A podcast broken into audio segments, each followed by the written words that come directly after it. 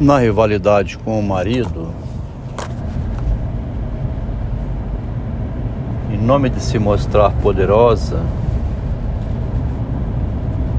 como capaz de fazer as coisas, como se fosse uma pessoa poderosa, né? É como se fosse dar um revólver a uma criança, dar uma metralhadora a uma criança dar um posto de gerente de um banco a uma criança de 5 anos de idade. Para ele brincar, né? Para ver assim, vamos ver como é que ele se resolve. Vamos colocar ele no presidente do Brasil. O que, que você faria, meu filho? Você é o presidente do Brasil. Fica aí. Né? O que, que você faz? Nessa loucura de se mostrar poderosa na rivalidade com um homem, uma feminista, levou à morte a mãe, destruiu o namoro do filho de 17 anos, invadindo os dados privados dele com a namorada, ele e a mãe da namorada, ela e a mãe da namorada. A mãe da namorada agendou uma conversa com a mãe do rapaz, dizendo que viu mensagens privadas que os dois estavam planejando sexo Fizeram uma intervenção, a moça quase vai a suicídio. O rapaz passou por um choque tão violento que hoje não quer saber de relação com mulher. E diz com orgulho, inclusive se espelhando nos pais: Olha o que aconteceu com vocês, pai.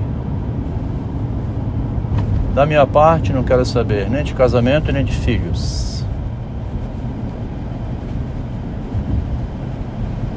Recusou a ajuda do esposo para socorrer a irmã, que não, não suportava conviver com o esposo dela dentro de casa, 30 anos jogando game, fumando, nunca teve renda.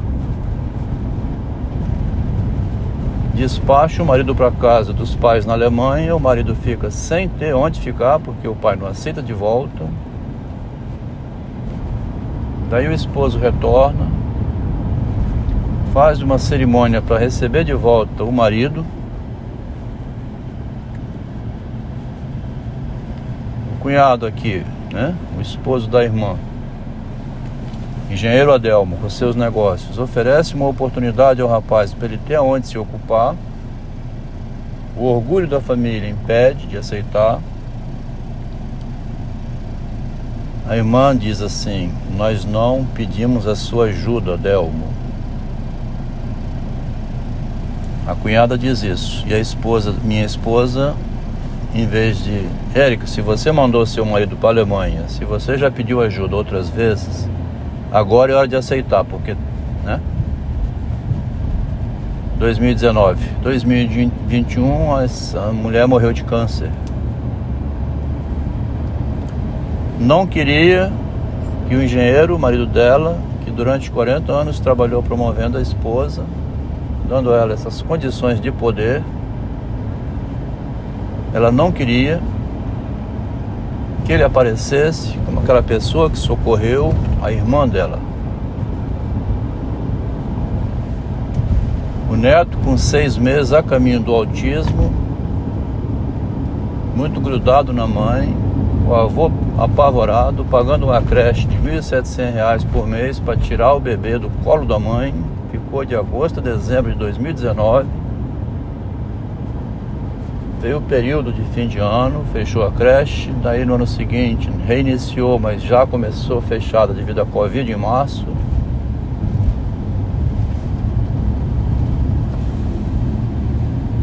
O avô apavorado, vendo o bebê a caminho do autismo e a avó, você não vai trazer esse neto aqui na minha casa. Eu não permito, eu não autorizo estava poderosa demais, né?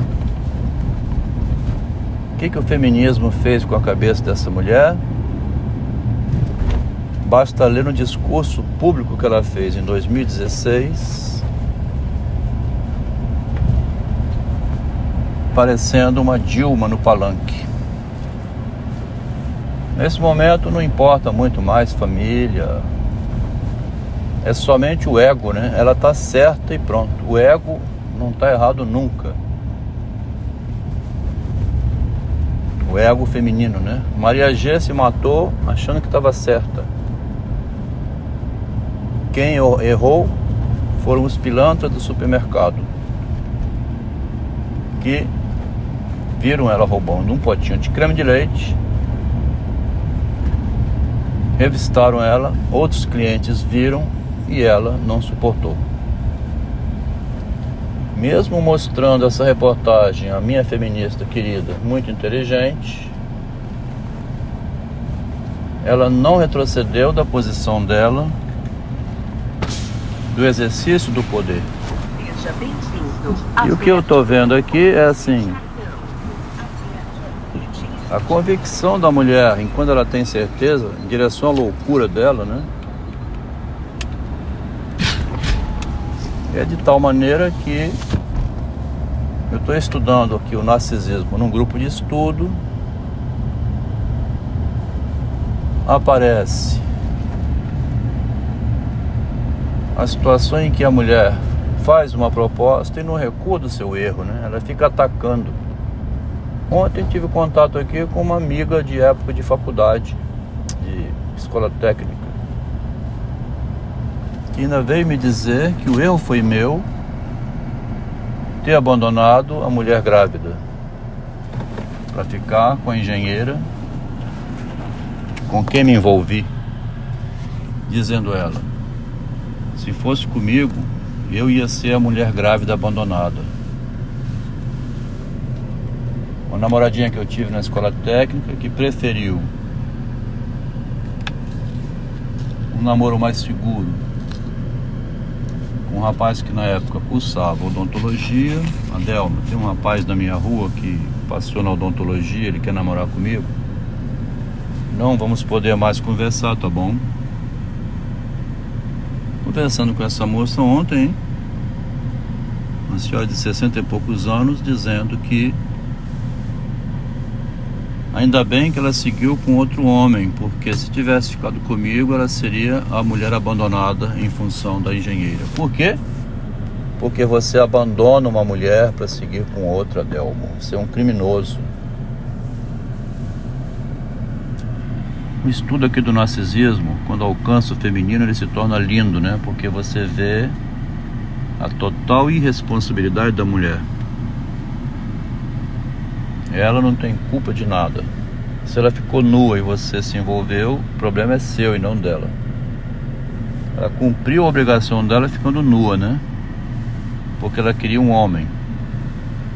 E a mulher tem esse direito de ficar nua para querer um homem, mesmo que ele seja casado. O erro é dele se ele se tornar o marido dela. Por quê? De fato é um erro, né?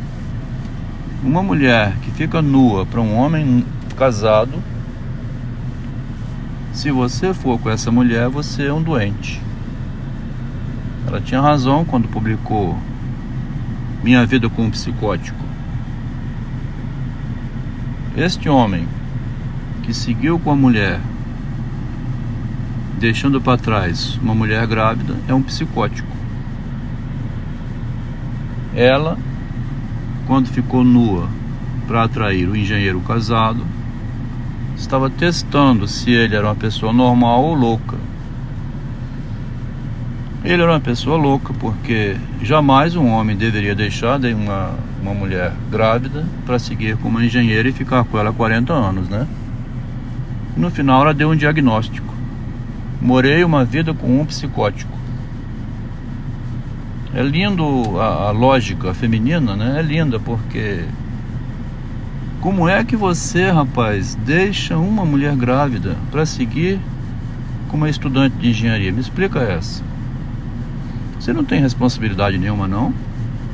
Porque a mulher é irresponsável, tá? Ela tem um direito à responsabilidade. Ela pode ficar nua e se você se envolver com ela, o doente mental é você e não ela. A arma da mulher é o sexo, o amor, o carinho, a afetividade. Se ela ficou despida na sua frente e você se envolveu com ela, você tinha que ser macho, dizer o seguinte, minha senhora, veste a sua roupa, porque a senhora já sabe desde a faculdade que eu sou um homem casado. Por que que você não falou isso para ela?